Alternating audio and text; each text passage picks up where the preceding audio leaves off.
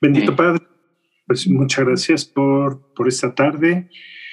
Te pedimos que pues permitas que todos los que vamos a estar en esta plática nos podamos conectar a tiempo y podamos recibir tus enseñanzas y, y tus bendiciones, Padre. Te pedimos que tú pongas un corazón dispuesto a entender y a obedecer, Señor, porque solo así tú puedes eh, bendecirnos y bendecir a la gente a través de nuestras vidas. Por favor, Señor, danos ese, ese, ese regalo de nuestra atención y sobre todo por nuestra sujeción sabiendo que tú tienes lo mejor para nosotros. Gracias por tu amor y por esta tarde. Guía el estudio, por favor, Padre, en el nombre de Jesús. Amén. Amén. Digo, ciertamente, ahorita que estabas orando, yo creo que nosotros como creyentes, una de las primeras cosas que tenemos que hacer es que nosotros podamos aprender a vivir y apropiar todo lo que Dios ha hecho en nosotros y todo lo que Él nos ha dado. Porque mientras nosotros tengamos en nuestra vida áreas de inconstancia, eh, lagunas en cuanto a la doctrina de Cristo, vamos a estar nosotros mismos incompletos, inseguros, y no vamos a poder dar un testimonio veraz y verdadero. Y precisamente, pues este es el, el objeto de este estudio que estamos viendo, que pues es avanzando hacia la meta, ¿no? Que fue la, la primera parte, la, el título de todo el estudio es Creciendo en Santidad, vimos primeramente avanzando hacia la meta, o sea, todo creyente tiene que saber cuál es el propósito de su vida y a dónde va. Y ese propósito es un propósito espiritual y no tiene nada que ver con las cosas materiales ni con las metas de este mundo. Luego este, empezamos a ver, y este fue el que no terminamos, y es precisamente nuestro propósito. Ahora sí que les voy a pedir de favor que tengan mucho cuidado en mantener sus celulares en, en, em, en silencio para que no haya mayor problema. Entonces, bueno, volviendo aquí al punto, eh, comenzamos a ver, bueno, nada más un muy breve repaso, porque si no, este, se nos va el tiempo y todo esto, pero vimos que la parte la parte principal es que desde el tiempo en que Dios hizo la creación, Él fue actuando por orden de prioridades, podríamos decirlo, ¿sí? Y cuando llegamos al, al sexto día, que es cuando Dios hace al hombre y lo hace a su imagen y semejanza, muchos se quedan ahí. Y a muchos se les olvida que el propósito de Dios, o sea que cuando Dios hizo al hombre a su imagen y semejanza, después reposó en el séptimo día. Y entonces precisamente la escritura nos deja ver, y Pablo lo dice, que nosotros tenemos, bueno, más bien el libro de Hebreos, que hallar este, este reposo, ¿no? Reposar de nuestras obras. Y lo único que, o sea, lo que nosotros estamos haciendo en vida como creyentes es ir aprendiendo a confiar y depositar todo en Dios. ¿Por qué? Porque nosotros sabemos que como seres humanos, primero tenemos un entendimiento limitado de la vida y sobre todo de la eternidad, que es el fin al que va o el propósito de todo. O sea, recuerden, Dios nos ha dado vida eterna y la vida está en su Hijo. O sea, el propósito de todo creyente es que ya que está en Cristo, ya es eterno. Pero para que alcance eh, todos los beneficios de esta eternidad, pues primero tiene que haber un trabajo en su vida, en este mundo, tiene que tener victorias sobre su naturaleza humana, que pues la, la Biblia la, menciona como carne en la versión 60. Recuerden, siempre me gusta aclararlo porque no haya confusión, que la antigua naturaleza o la naturaleza adánica ya fue sepultada en el momento que nos convertimos pero seguimos teniendo una naturaleza humana, que es lo que la Biblia llama la carne, y es precisamente parte de nuestro trabajo en esta vida aprender a someterla. Luego tenemos que tener victoria contra el mundo y su influencia sobre nosotros, ya que vivimos en, este mundo, somos influenciados, por supuesto, cada día, pero como este mundo estaba bajo el maligno siempre nos va a llevar, a, o nos va a inducir o va a tratar de inducirnos al pecado. Entonces, en la medida que nosotros sabemos cuál es nuestra condición y empezamos a depender de Dios y sabemos que no, nada de lo que este mundo ofrece va a satisfacer nuestra alma, nuestro ser interior, nuestro espíritu, entonces poco a poco nosotros vamos a ir dejando esto y también eh, Dios nos dejó la armadura divina, como ya estudiamos en Efesios 6, 12 en adelante, que nuestra lucha no es contra carne y sangre, sino contra principados, contra potestades, contra los gobernadores de las tinieblas de este siglo, contra huestes espirituales de maldad en las regiones celestes. Y aquí es una de las partes más difíciles de la lucha y donde más tenemos que depender de Dios, porque tenemos un enemigo que no vemos, que es más inteligente que nosotros en, forma natural y que no sabemos cómo actúa ni las insidias que él tiene. Por ejemplo, estaba yo viendo ah, el otro día en los Discovery la historia de Putin, el presidente de Rusia. Bueno, ya sabemos la mayoría que él estuvo en la KGB, KGB etc. Pero un punto que me llamó la atención es que él como un espía de, de la KGB, una de las cosas que usaban mucha, mucho y siguen usando es la desinformación. O sea, mezclar con la información verdadera información falsa para que la verdad pierda su efecto. La gente entre en, confusión y se vaya hacia la mentira. Entonces, esta es precisamente una de nuestras partes más difíciles, pero por eso Dios nos dejó la armadura divina, ¿no? O sea, el escudo de la fe, el yelmo de la salvación, el cinturón de la verdad, la coraza de la justicia, los, los zapatos del apresto del Evangelio de la Paz y, el, y la espada del Espíritu, que es la arma ofensiva. Solo es un pequeño recordatorio, pero que es importante tener presente, porque todo creyente ya tiene la victoria dada si está en Cristo. Entonces, para que nosotros no perdamos de vista cuál es el propósito de nuestra vida, tenemos que mantenernos en las verdades bíblicas, ¿sí? Entonces, eh, solo recordando este pasaje de Génesis 2, 1, 2 y 3 que dice, fueron pues acabados los cielos y la tierra y todo el ejército de ellos, y acabó Dios el día séptimo la obra que hizo y reposó el día séptimo de toda la obra que hizo. Y bendijo Dios el día séptimo y lo santificó, porque en él reposó de toda la obra que había hecho en la creación. Entonces, dos puntos que fueron los últimos que vimos en el estudio anterior, es que el primero es que Dios descansó el séptimo día. O sea que nosotros tenemos un total reposo en Dios, ¿sí? Nosotros como creación estamos en el sexto día, pero al darnos Dios la salvación, nosotros ya podemos acercarnos confiadamente, como dice Hebreos 4:16, al trono de la gracia para alcanzar misericordia y hallar gracia para el oportuno socorro. Ahí es donde vamos a, descansar, en el trono de la gracia. Y el segundo punto que es muy importante es que Dios santificó este día, lo apartó y lo consagró. ¿Sí? Es, esto quiere decir que Él escogió el séptimo día para que todos pudiésemos reposar de nuestras obras, pero no solo físicamente, porque sabemos que eh, para eso está el Shabbat, ¿no? Este, que, se le dio al pueblo de Israel.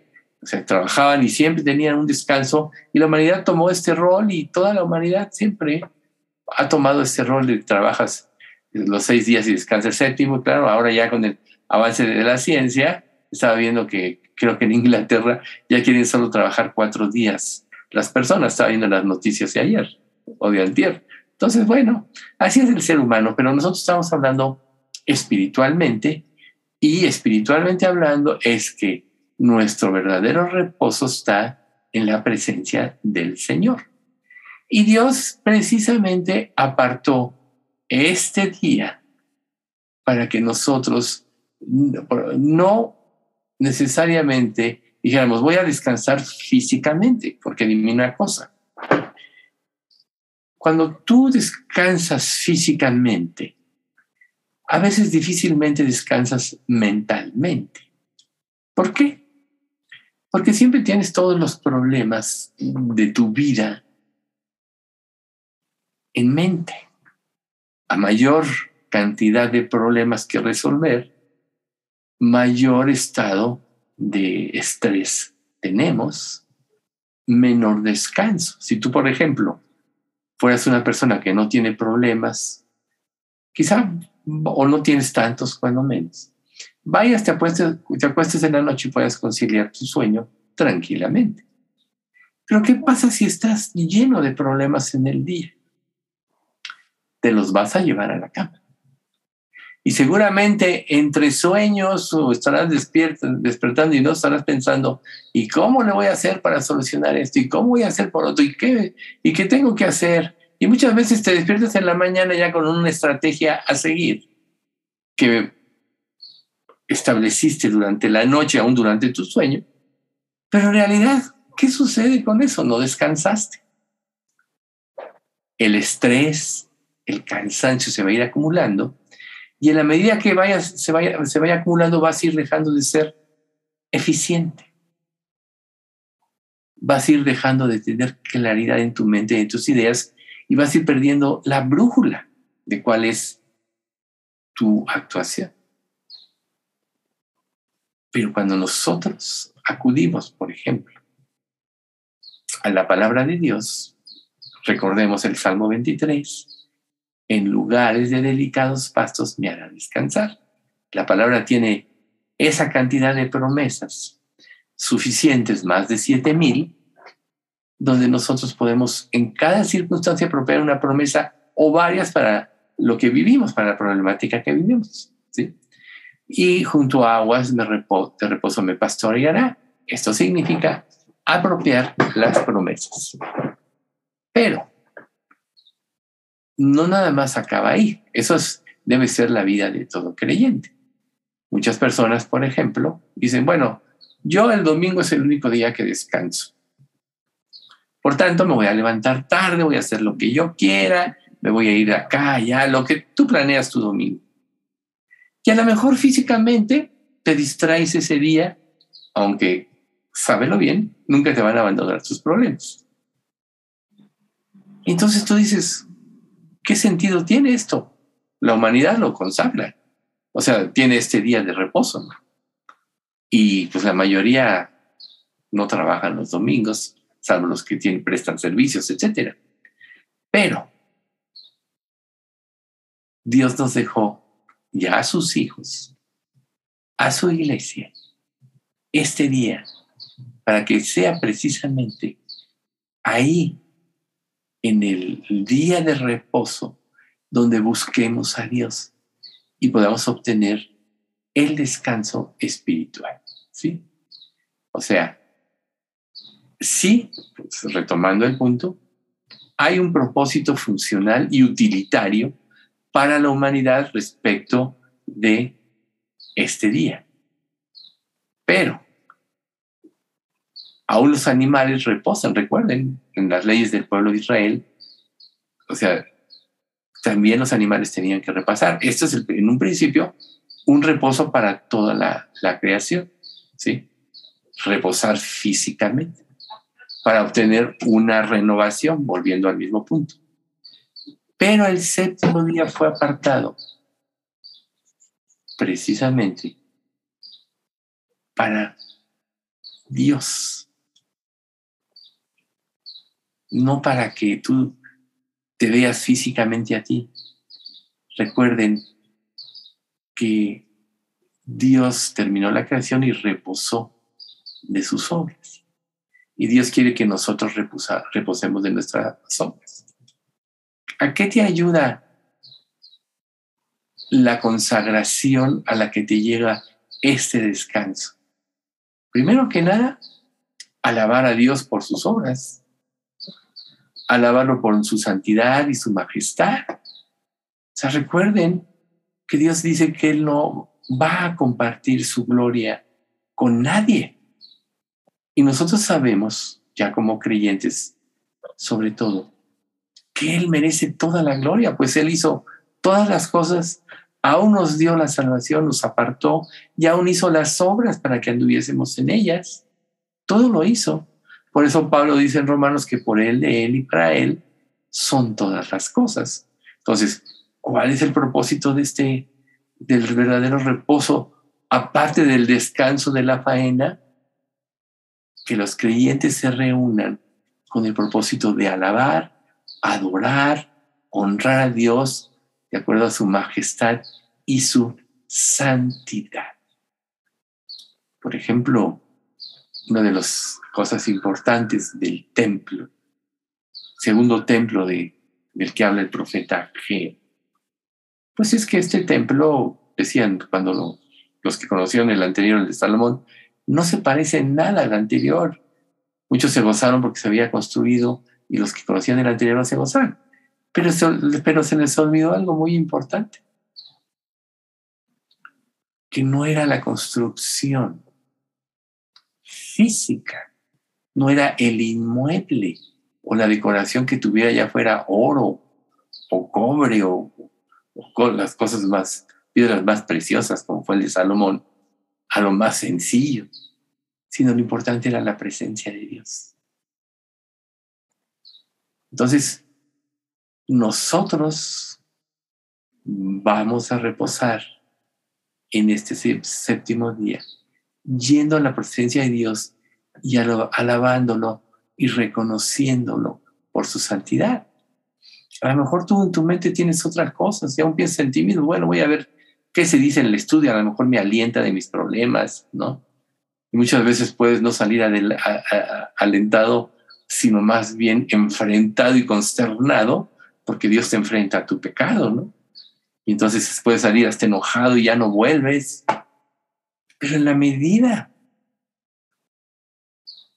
que tú te vas perfeccionando en la adoración y en la santidad, entonces vas teniendo cada día un mayor, una mayor conciencia de cuál es el verdadero propósito en tu vida, que es alabar a Dios y darle gloria.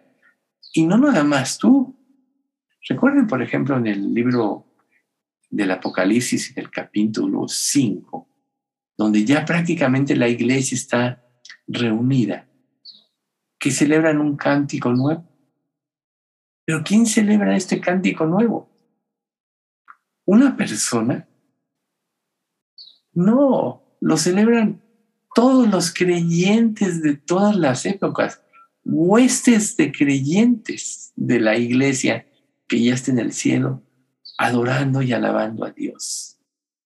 Por tanto, tu, alabanza en forma individual tiene, tiene cierta fuerza, pero nunca en la medida cuando en una reunión como la de los domingos, todos los creyentes se unen con un mismo corazón y con una misma meta la adoración a Dios. Cuando tú no tomas este compromiso, ¿de cuánto te estás perdiendo? Nosotros vemos en nuestra misma iglesia que hay personas constantes. Hay personas que inconstantes. Y hay personas que van una vez quizá al año o dos. ¿Qué se van a llevar? Pierden el sentido del propósito de la iglesia, de la adoración a Dios. Es como, por ejemplo, si tú estás en escuela y estás llevando un curso de una materia difícil, ¿no? Álgebra quizá, trigonometría o o cualquier otra estadística, cualquier otro tipo de enseñanza que, que puede ser crucial para tu desarrollo. ¿Qué pasa si tú te pierdes una clase porque te enfermaste o porque no pudiste ir? ¿No te pasó que, que perdiste el, el, hilo o a lo mejor estás en una conversación estás integrado en la conversación hasta el momento en que participaste de lo que se está conversando. Pero si tú te alejaste y empiezas a hablar de cosas donde tú ya no estuviste, ya te sientes perdido y ya no sabes ni de qué se habla. Así pasa cuando una persona no toma un compromiso con Dios. No es un compromiso con una persona. O sea, esta iglesia a la que pertenecemos no es la iglesia de una persona. Dios la formó en forma sobrenatural y es parte de la iglesia de Cristo.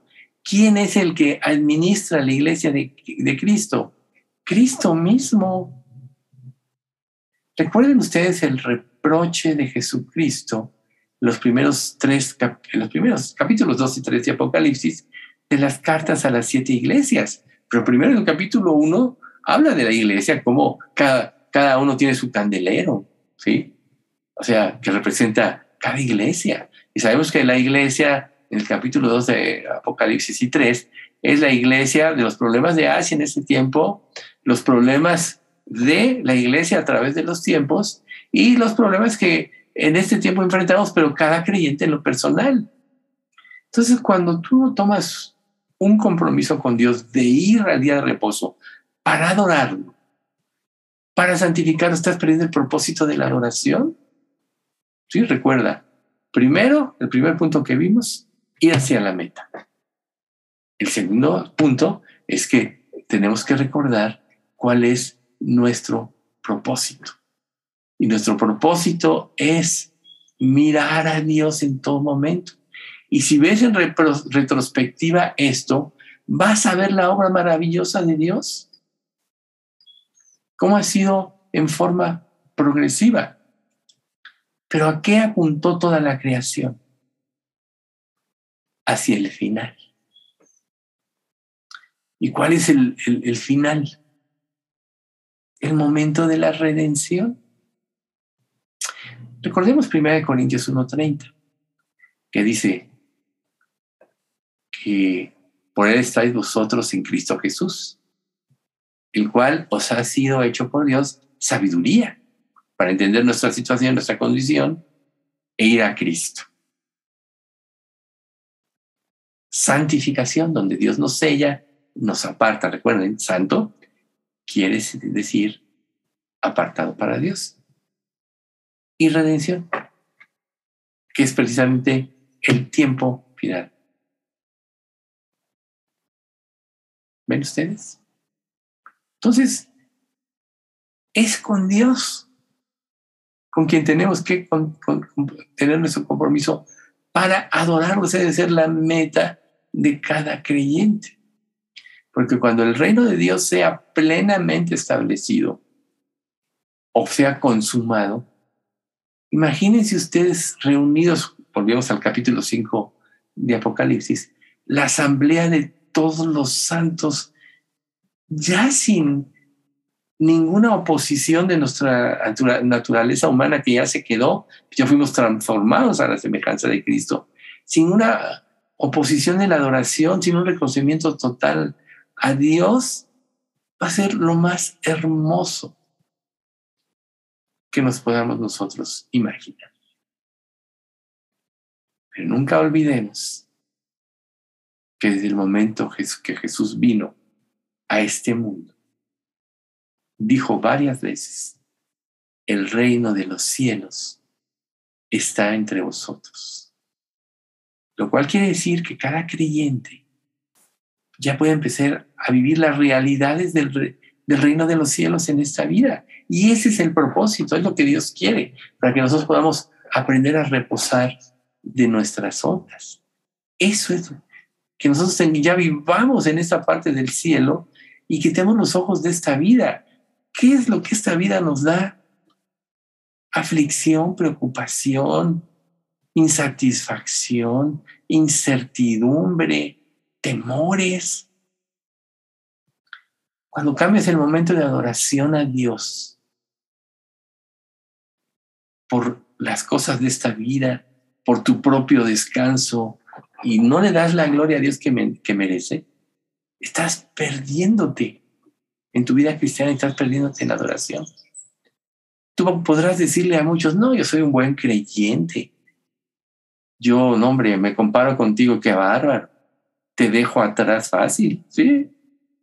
Pues Pablo dice que nadie debe tener conceptos más altos de sí mismo que el que debe de tener. Y que ni, Pablo decía, ni aún yo mismo me gusto, me juzgo. Pero ¿cuál era su gloria? Lo que él había hecho por amor al Señor.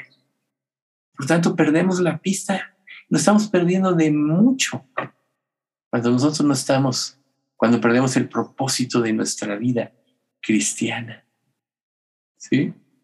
Entonces, cada día de reposo debe ser un anhelo en nosotros y no decir, ay, yo quería ir acá, pero estoy comprometido con ir acá. Y acá, lástima. Eh, por ahí, por ahí alguien encendió de alguien, de alguien, de alguien, no No sé, ya. estás perdiendo de mucho más de lo que tú te imaginas. A ver, ¿quién será? No se ve. Maricela, apaga el El Samor tiene el micrófono.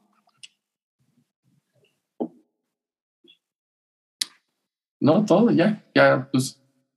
Sí, recuerden siempre que entren, ya está el estudio, pónganse en, silencio porque, o sea, se pierde el hilo, nos distraemos todos, ¿verdad? Se puede perder hasta la convicción que Dios nos está trayendo en esto, pero bueno, volviendo aquí, volviendo aquí al punto. O sea, no vamos a reposar. Es un mal entendimiento. Para que tu cuerpo pueda reposar, tiene que primero descansar tu mente. Y tu mente no va a poder descansar si no es en Cristo. Venid a mí, todos los que estáis cargados, y yo os haré descansar. todos los que estáis descansados, se me fue de la mente. Todos los que estáis trabajados y cargados, y yo os haré descansar. ¿no? Venid a mí. Sea, que tú crees que porque piensas que vas a, a descansar físicamente, vas a descansar mentalmente, nunca. Para que pueda haber descanso físico, primero tiene que haber descanso mental.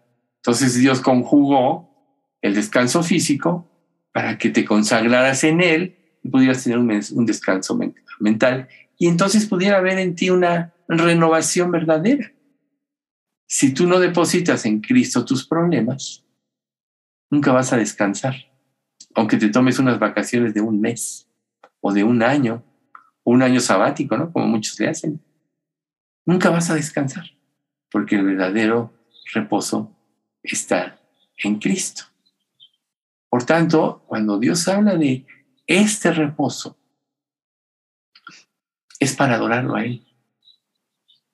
Y si tú no estás haciendo esto, es porque estás perdido como creyente o no eres creyente siquiera. ¿Cómo puedes tomar un compromiso con alguien del que no crees? Pero volvemos a Apocalipsis 5. Ahí están los que sí creyeron, los que fueron redimidos, unánimes cantando un nuevo himno que glorifique a Dios. Glorificar a Dios no es hacer lo que tú quieres. Glorificar a Dios es hacer la voluntad de Dios. Glorificar a Dios no es, no es que tú vivas tu propio cristianismo, sino vivir lo que el legado que Dios nos dejó en su palabra a través de la obediencia. Y entonces cuando el reino de Dios sea plenamente consumada, estemos unidos en la, asamblea de creyentes, entonces nos dirigiremos a Dios. ¿Sí? Hebreos 12, 23 nos dice, a la congregación de los primogénitos que están inscritos en los cielos, a Dios el juez de todos, al espíritu de los justos hechos perfectos. Qué hermoso pasaje, ¿no? Pero si Dios no es tu prioridad, quizá ni seas creyente. Si tú no renunciaste a tus planes humanos para seguir los de Dios, es que no te has comprometido con Dios. Recordemos qué tuvo que hacer Dios con Abraham. A mí me impacta mucho esa parte porque, bueno, a final de cuentas, nosotros somos descendientes de Abraham en cuanto a la fe, ¿no? No en cuanto a la carne. Creyó Abraham a Dios y su fe le fue contada por justicia. Y todo el que cree es hijo de Abraham. Los israelitas son hijos según la carne y por eso fueron desechados. Ahí está la alegoría de Sara y Agar. Pero todo el que cree por fe es hijo de Abraham. Y entonces tiene ese sello y sus intereses, pero aún Abraham, cuando Dios le dijo, no te heredará Ismael, porque recuerden, Ismael representa el hijo del esfuerzo humano. Ya que Sara no podía tener hijo, le dio a su sierva Agar y dijo, bueno, únete a mi sierva para que yo, para que ella tenga un hijo yo, yo tenga un hijo de ella y abrace un descendiente. Ese fue el hijo del esfuerzo humano, Ismael. Pero ¿qué le dijo Dios? La promesa no era para este hijo, era para el hijo según la, para Isaac, el hijo según la promesa. ¿Ves tú? Entonces nosotros siempre vamos a estar en esta lucha. Pero aún este hijo según la promesa, llegó el momento en que pues, llegó a tomar tal importancia en su vida que Dios tuvo que decirle, ven y sacrifícame a tu hijo. Curiosamente, este monte, que estaba a tres días de camino de donde estaba Abraham, que se, lleva algunos siervos y, carga sus arras y se, y se lleva a su hijo, entonces esos tres días estuvo luchando Abraham si me escondo, si me voy, etc. Pero curiosamente, ese monte donde estaba, cuando él ya iba a sacrificar a sus hijos, donde apareció en, trabado el cordero en la zarza, es ahí donde Cristo fue crucificado. Fíjate, qué curioso, ¿no? Nosotros tenemos que darlo todo por Cristo dejar de vernos a nosotros mismos, porque si no, nunca vamos a servir a Dios como Él merece. Y no nada más, no vamos a perder el propósito, no va a haber propósito en nuestra vida. Recuerden que Cristo, cuando dijo, el reino de los cielos es porque Él ya trajo el reino de los cielos y Él durante todo este tiempo está estableciendo su reino. Y un día entraremos en este reposo en forma total. Ahorita estamos aprendiendo. Pero, la, pero siempre, aún en una escuela, siempre hay alumnos más aventajados que otros. Hay los que no estudian, los que se van de pinta, hay los aplicados que se comprometen, hay los que no se pierden una clase. ¿no? Hay quienes aprenden todo, pero no saben utilizar el conocimiento que tuvieron y de nada les sirve. ¿Cuál es el éxito en una de, de todo lo que has aprendido en tu vida? Si tú no aprendiste a aplicar las enseñanzas a tu vida, fracasaste. Así muchas personas se pueden saber la Biblia de memoria, y pueden ser admirados por muchos. Pero si no aprendieron a creer, apropiar y vivir de acuerdo a los principios que se dan en ella, ha fracasado. Y puede ser un gentil, como decía, si alguno hace estas cosas, tiene por gentil y publicano. ¿Ven ustedes? Entonces, no perdamos el propósito. Eh, nosotros tenemos que estar en este estado perfecto de la glorificación. Y esto es vivir para glorificar a Dios. Si no lo estás haciendo es porque no has apreciado la salvación en la medida que debías hacerlo o ni siquiera la has entendido en lo más mínimo. ¿Cómo puedes darle gracias a algo o a alguien que hizo algo por ti si no lo crees? ¿Cómo puedes darle saber el poder de la resurrección si no obedeces. Recuerden, Sin fe es imposible agradar a Dios. Es necesario que el que se acerca a Dios crea que Él existe, como dice la versión NTV, y que es el galardonador de los que le buscan. O sea, si tú prometes esto, yo lo voy a creer. Si Dios te dice, reposa en el séptimo día, créele.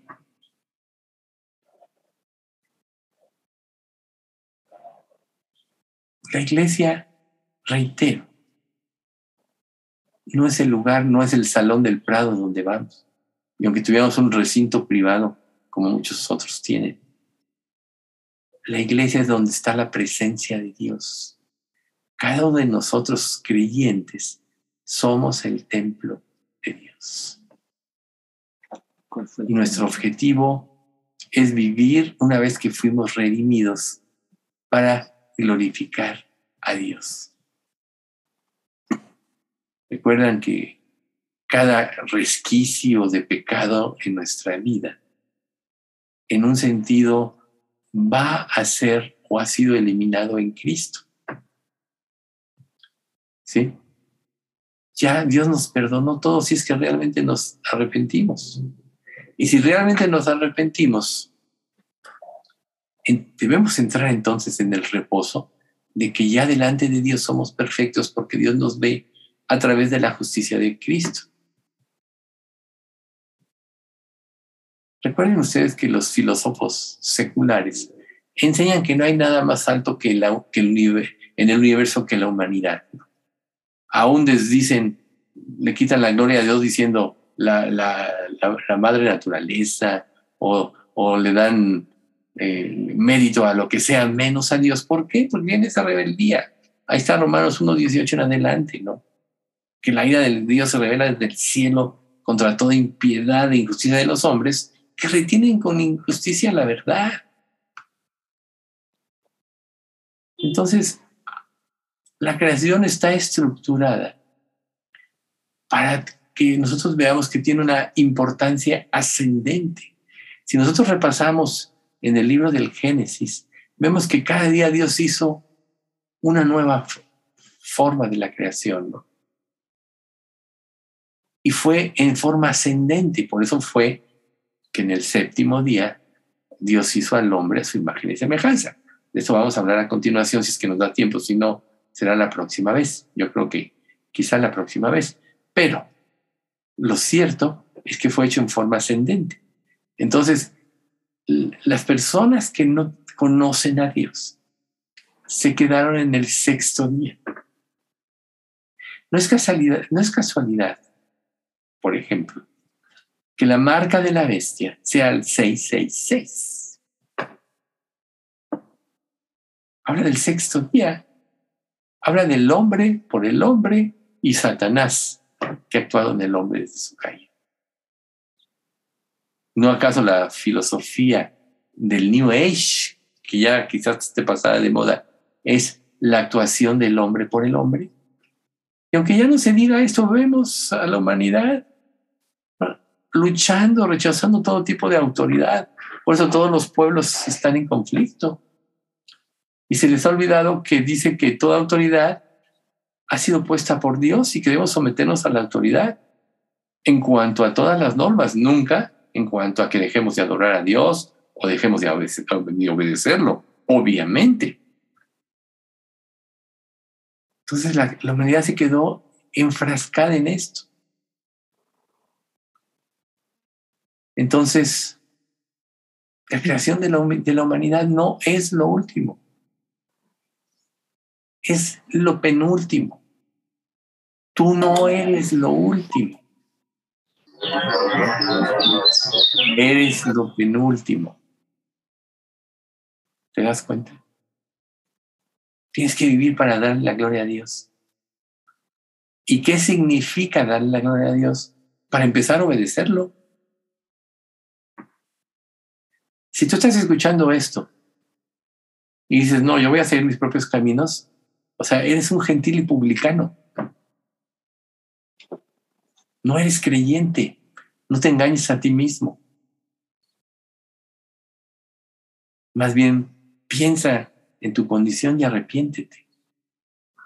el verdadero creyente, podemos tener muchos problemas, pero nuestro corazón siempre está obedecer a Dios. Nuestro corazón siempre está no pecar.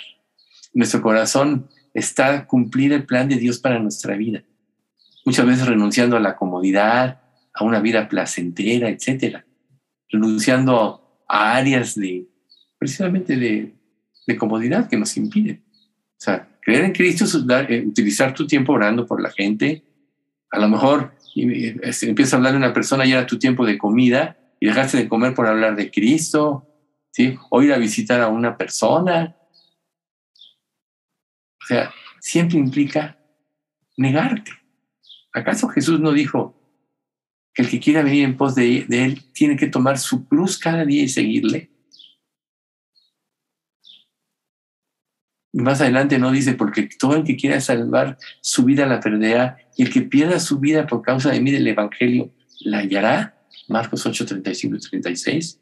O Lucas 9, 62. Ninguno que poniendo sus manos en el arado voltea atrás es apto para el reino de los cielos. ¿En dónde estás? No podemos detenernos en el sexto día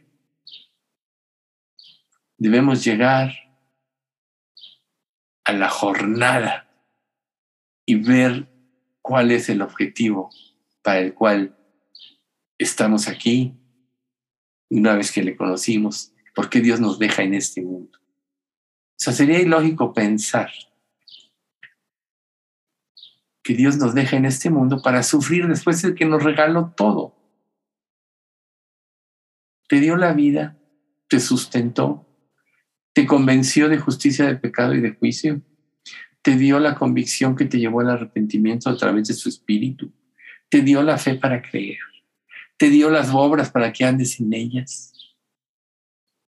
Te dio la eternidad. Te dio el ser rey y sacerdote, que esto es para un futuro, para que reines con Cristo por mil años. Luego eternamente estaremos por Él en la nueva ciudad de Jerusalén ¿Sabían ustedes que esta ciudad de Jerusalén está construida espiritualmente de las obras de los creyentes? Es el verdadero templo de Dios. Lo estamos construyendo con nuestras vidas. A lo mejor un día le hablaste a alguien y insignificante. Ponte a pensar en este pasaje. Isaías 57, si mal no recuerdo, 56 a los, eunucos que abracen mi pacto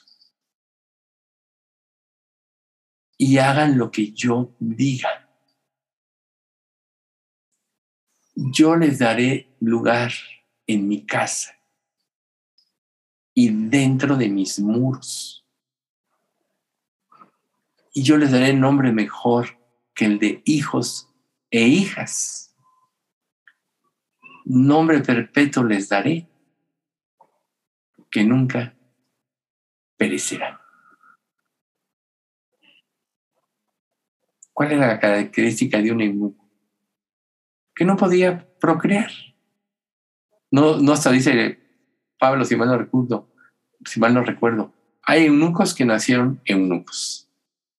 Hay eunucos que fueron hechos eunucos por los hombres. Y hay eunucos que se hicieron eunucos por causa de, por causa del reino de los cielos. Este último grupo es el que va a estar, el que, es el que está siendo partícipe de la construcción de esa ciudad espiritual. Pero vive para ti mismo. ¿Y te estás perdiendo de todo esto? ¿Qué te va a dejar este mundo? ¿Qué te ha dejado? Insatisfacción, reitero, dolor, sufrimiento, angustia, inseguridad. Eso es lo que te da este mundo. En cambio, Dios, ¿qué te da? Amor, gozo, paz, paciencia, benignidad, bondad, fe, mansedumbre y templanza. Los frutos del Espíritu, ¿verdad? Gálatas 5, 22 y 23. ¿Qué vas a hacer? si, esto no te mueve, Entonces, ¿qué te va a mover? O sea, por eso te digo, si no hay en ti esto, entonces no eres creyente. Colosenses 1.16 dice, porque en Él fueron creadas todas las cosas, las que hay en los cielos y las que hay en la tierra, visibles e invisibles, sean tronos, sean dominios, sean principados, sean potestades. Todo fue creado, creado por medio de Él y para Él. Para su gloria. Por eso dice, yo no voy a compartir mi gloria con nadie. Pero cada creyente sí va a ser glorificado por Dios si siguió fielmente a su Señor, a su Salvador. Si no, como dice Pedro, ¿no? hablando del crecimiento espiritual. Pero el que tiene estas cosas tiene la vista muy corta, habiendo olvidado la purificación de sus antiguos pecados. Recuerden, añadir a vuestra fe virtud, a la virtud conocimiento, al conocimiento dominio propio, al dominio, propio paciencia, a la paciencia amor, a afecto fraternal, la paciencia afecto fraternal, afecto fraternal amor porque si estas cosas están en vosotros y abundan, no os dejarán estar ociosos ni sin fruto en cuanto al conocimiento de nuestro Señor y Salvador, Jesucristo. Pero el que no tiene estas cosas tiene la vista muy corta, es ciego, habiendo olvidado la purificación de sus antiguos pecados. Ya no vivas en ceguera, tienes la oportunidad de trabajar para vida eterna y para glorificar a aquel que te ha dado todo. Si tú ya realmente ya estás en Cristo, es porque fuiste elegido por Dios antes de la fundación del mundo. Y si fuiste elegido, no tuvo nada que ver contigo, sino tuvo que ver con su propósito.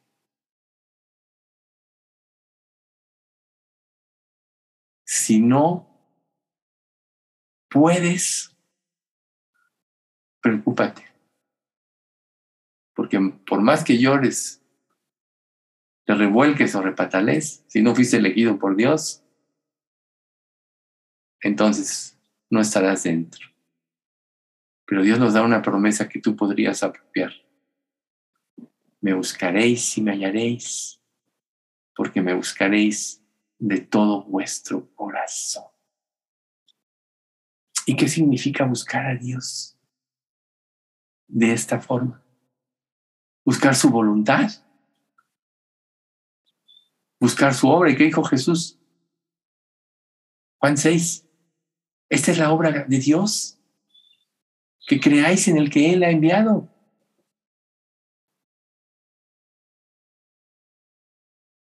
Si quieres vivir tu propio cristianismo, estás creyendo en Cristo, solo estás siendo un religioso. ¿Crees que sabes más que los fariseos y saduceos? ¿Crees que sabes más que Nicodemo? Aquel fariseo que se presentó a Jesús de, noche en Juan 3 y que seguramente tenía muchas preguntas a lo mejor tenía ahí su, su, papiro ahí envuelto y le digo, Señor, quiero hacerte una pregunta, ¿no? Y lo saca. Quizá midiera tres kilómetros esto nada más es imaginación mía, ¿eh? Pero Jesús no lo dejó ni siquiera de decirle su primera duda. Él entró reconociendo, sabemos que has venido de Dios como maestro, porque nadie puede hacer estas señales que tú haces si no está Dios con él. Y ahí venían las preguntas, pero Jesús le dijo, de cierto te digo, que el que no naciere de nuevo no puede entrar en el reino de Dios. Y entonces pone en jaque a Nicodemo, ¿Cómo? Si yo soy un fariseo, soy levita, soy eh, descendiente de Aarón, quizá, ¿no? Me sé la Biblia de memoria, cuando menos la Torá. Pero Jesús le dijo, el viento sopla de donde quiere y oye su sonido. No sabes de dónde viene ni a dónde va, pero así es el que nace del Espíritu. Dios te está hablando. ¿Vas a responder o vas a volverte solo religioso, como un fariseo? No sé si ustedes sepan, pero la historia cuenta que Nicodemo, que creyó en Cristo, le costó perderlo todo. Porque así, hoy todavía en el judaísmo, si un judío cree en Cristo, lo pierde todo. Sus contactos, su ayuda que se dan entre ellos mismos, etc. Y alguien que creía en ese entonces, nadie lo apoyaba en nada. Lo perdía todo. Y la historia dice que así le pasó a Nicodemo. Cosa que no nos consta, ¿verdad? Solo son narraciones históricas, pero lo sabemos por personas como Pablo. Mientras fue perseguidor acérrimo del cristianismo, todo el mundo lo alababa y lo reconocía en el judaísmo. Pero ¿qué pasó cuando se convirtió? Todo lo que él era ya no tuvo valor. Vemos a Esteban, este hombre de Dios que fue apedreado, cómo él decidió vivir para Cristo y le costó ser apedreado, le costó la vida. Pero antes de morir Dios le dio testimonio. Ve aquí veo los cielos abiertos y veo a Cristo sentado a la derecha de Dios Padre. Vio la gloria de Dios. Eso es lo que pasa cuando tú aprendes a vivir en el reposo del séptimo día. Y entonces tu vida tiene un propósito.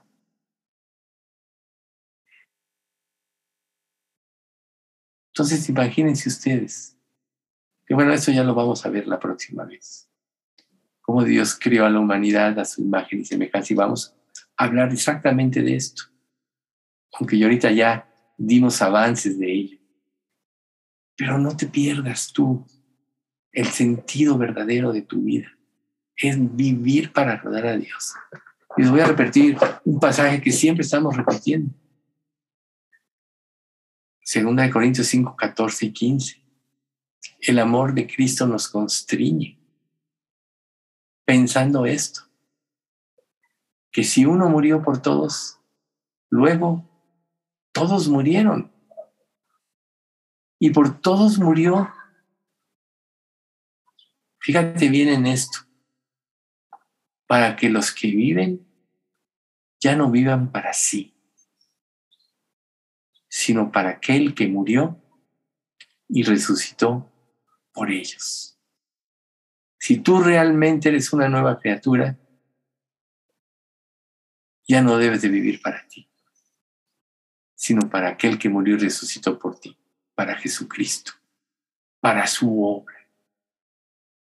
Recuerden que en Juan 2.16 dice, y el mundo pasa, primera de Juan, y el mundo pasa y sus deseos pero el que hace la voluntad de Dios permanece para siempre. Ahí está. Vas a dar tu vida por este mundo que va a pasar. Te estás haciendo el fraude más grande.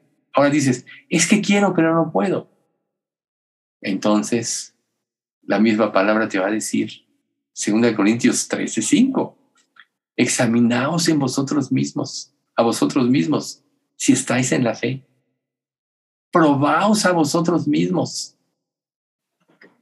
¿O no sabéis que Jesucristo está en vosotros, a menos que estéis reprobados? Tú puedes, decir, tú puedes decir, no, bueno, yo voy a examinar a la luz de mi propio pensamiento, de mis propias ideas, me voy a justificarte todo. No, no es eso lo que te dice este pasaje. La única manera de fidedigna en la cual tú te puedes ver o examinar es a la luz de las palabras, de la palabra de Dios, perdón. ¿Sí? Santiago, mas el que mira atentamente, 1.25, en la perfecta ley, la de la libertad, no siendo oidor olvidadizo, sino hacedor de la obra, Este será bienaventurado en todo lo que hace. La perfecta ley es el espejo que refleja cómo realmente eres. Y el panorama de ti es tenebroso. Dios está irado contra el impío todos los días. Pero los que esperan en Jehová tendrán nuevas fuerzas. Levantarán alas como las águilas. Caminarán y no se cansarán. Correrán y no se fatigarán. Ahí está la diferencia. No hay pretexto. Si realmente eres hijo de Dios, vive para adorarlo. Y adorarlo es cumplir sus mandamientos y cumplir su propósito.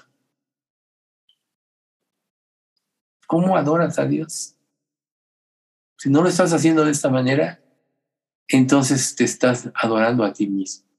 Estás haciendo un ídolo de tu vida. O si estás cambiando a Dios por tu, comodidad, por tu propia satisfacción, entonces ya estás en la idolatría de tus propios pensamientos. La idolatría, a lo mejor dices, no, hombre, aquellos de aquella época adoraban imágenes, adoraban este, bueyes, animales, cosas, al sol, etc. Pero hoy también en este mundo, en esta vida, hay idolatría. ¿Cuál es la idolatría? El amor al dinero, el amor al placer, el amor a ti mismo, a tu propia comunidad, el ver por ti y no por los demás. Tú puedes hablar de otros, pero que nadie habla de ti, etcétera. Si tú estás viviendo así, estás viviendo en idolatría. ¿Cuál es tu posición? Aún dentro de la palabra de Dios, tú puedes pensar que estás bien y estar frío tu corazón. ¿Sabes cuándo puede estar frío tu corazón? cuando deja de tener importancia las cosas de Dios. A lo mejor aún vas a un estudio porque tienes que, ya te hiciste el compromiso y tienes que cumplir. A lo mejor tú piensas, no, ¿qué van a decir si no voy? Te estás viendo a ti mismo en esto. Cuando una persona vive para Cristo, su vida es un reflejo de Cristo, es vida. Recuerden cómo acabó en el capítulo 7 de Mateo, el sermón del monte. Pero, Jesús les enseñaba como quien tiene autoridad y no como los escribas y fariseos. A lo mejor has perdido tu relación con Dios y tu vida ya no refleja la vida de Cristo, solo una religión muerta. A lo mejor puedes usar pasajes de la Biblia y muchas cosas. Pero si no los vives, ¿crees que tengan vida en ti? O sea, la palabra de Dios es viva y eficaz. Es viva. Más cortante que toda espada de dos filos. Y penetra hasta lo más profundo del alma y del espíritu de las coyunturas y los tuétanos y discierne las intenciones y los pensamientos del corazón. Te pone en evidencia ante ti mismo. Cuando tú no estás en esta situación activa, ya te volviste religioso. Tu religión está muerta como la de los fariseos y los judíos. Ya no se ve la vida de Cristo en ti. Considera porque no estás glorificando a Dios con tu vida. Considera y empieza a buscarle en verdad y de todo corazón. Arrepiéntete de todo aquello que está impidiendo tu consagración. Y recuerden, este mismo de Isaías 40, el esfuerzo alcanzado y multiplica las fuerzas del que no tiene, del que no tiene ninguna, al que no tiene ninguna. Ahí está. Considera y vuélvete al Señor. Que Cristo viva. Acuérdate de tu primer amor. Lo que Dios le dice a, Efesia, a la iglesia de Éfeso, la primera iglesia a quien Dios cuestiona. Has cumplido todo tu cristianismo, pero tengo algo contra ti, que has perdido tu primer amor. Por tanto, sé pues celoso y arrepiéntete. Si no, vendré y te quitaré tu catedral. Digo, parafraseando un poco, ¿no? A veces Dios nos da la oportunidad de servirle y honrarle. Y cuando no estamos en nuestro primer amor, Dios nos quita el camino. A lo mejor vas a poder seguir diciendo que eres cristiano y todo, pero no va a haber vida en ti. O sea, ¿quién se movía en el capítulo 1 de Apocalipsis? O sea, cada iglesia tenía su candelero. Es el Espíritu de Dios. ¿Está realmente guiando tu vida el Espíritu de Dios? ¿Estás realmente creciendo en santidad? ¿Estás creciendo en el deseo de honrarle y de glorificarle con tu vida? Si no lo estás haciendo, algo Vamos a dar las gracias. Padre bendito, te queremos agradecer mucho por este estudio. Gracias, Padre, por esta exhortación. Sabemos que vino de tu Espíritu Santo, porque solo tú puedes llegar a nuestro corazón y recordarnos cuál es nuestro propósito para, este, para esta vida. Señor, te ruego que tú nos regeneres, que tú nos reavives de nuestra consagración, que tú veas el corazón de todos y, de los que escuchen este mensaje. Si alguno realmente no se ha arrepentido y no ha puesto su fe en Cristo, te pedimos que se la des. Señor, permítenos que como iglesia vayamos creciendo en la gracia y en el conocimiento de tu santo y amado Hijo y un día te glorifiquemos y no vayamos a, salir avergonzados, Señor. Sabemos que tú vas a juzgar la obra de cada uno y todo lo que no hayamos hecho en esta vida por amor de ti, por obediencia a la verdad, se va a quemar, porque va a ser como heno o hojarasca. Nosotros queremos que permanezca nuestro fruto, nuestra vida. Y eso solo va a suceder si tú guías cada una de nuestras obras de nuestros pasos y nos enseñas a encauzar en ti y en tu poder todas las cosas para llegar a este reposo en el cual tú eres el que actúa y no nosotros. Padre, te pedimos especialmente por Pati López, que hoy pusieron su otra quimio. Señor, pues tú guárdala en amor y trae salud ahí. En nombre de Cristo Jesús te pedimos todo esto. Amén.